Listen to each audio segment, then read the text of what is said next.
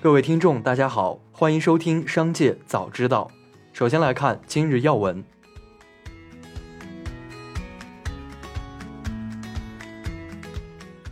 十二月十九日，东方材料发布公告称，其与诺基亚就收购 TD Tech 百分之五十一股权事宜达成和解，终止本次交易。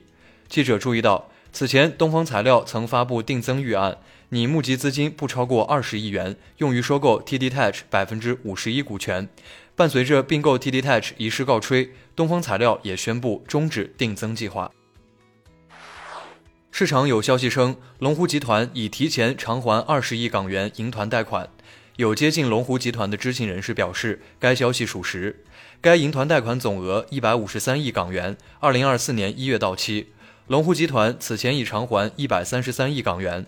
本次偿还后，该笔贷款已全部提前还清。一起来关注企业动态。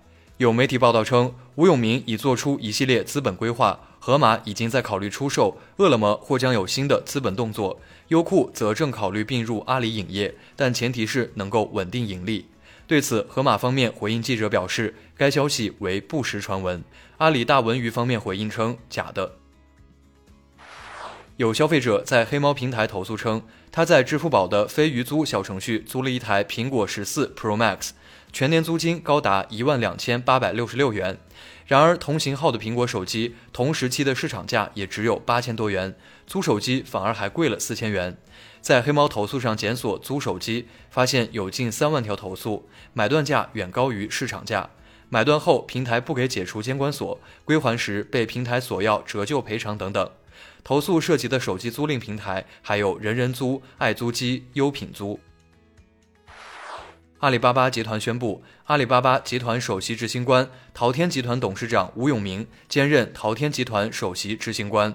自此，吴永明将同时担任阿里巴巴集团、淘天集团和阿里云智能集团三项 CEO 职务，确保集团聚焦核心战略电商和云，形成统一调度指挥和高压强的持续投入。据报道，日本东芝公司从东京证券交易所退市，结束自1949年以来74年的上市企业历史。十二月十九日晚，小米官方突然发布声明，其中指出媒体 Zaker 员工包某某、小白买车员工关某某在签署保密协议后，未经许可有意泄露保密拍摄内容。官方称将追究两人及所属媒体泄密责任，包括并不限于公开道歉、罚金。对此，Zaker 官方发布了一份关于小米汽车信息泄露事件的致歉声明，称已对汽车事业部员工包某某作出开除处分，永不录用。四川白家阿宽食品产业股份有限公司及保荐人申请撤回发行上市申请文件，深交所决定终止对其首次公开发行股票并在主板上市的审核。十二月二十日，阿宽食品方面对此表示。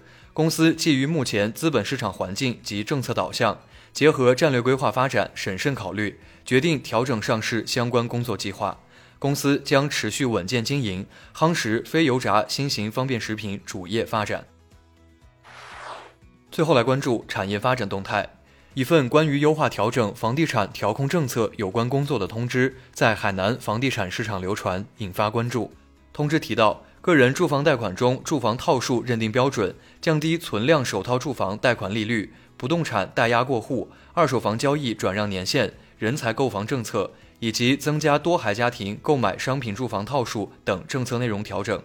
对此，海南省住房和城乡建设厅工作人员回应记者，目前没有消息，要以官网通知为准，不清楚其他渠道的消息来源。十二月二十日。有市场传闻称，量化要改革，五十亿元流通市值以下的股票量化以后不可加入股票池，也就是不能买。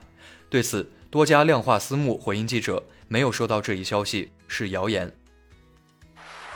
浙江发改委、市场监管局、国网浙江省电力有限公司进一步优化规范电动汽车充换电设施用电价格，经营性集中式充换电设施低谷时段，二十二点半至次日八点。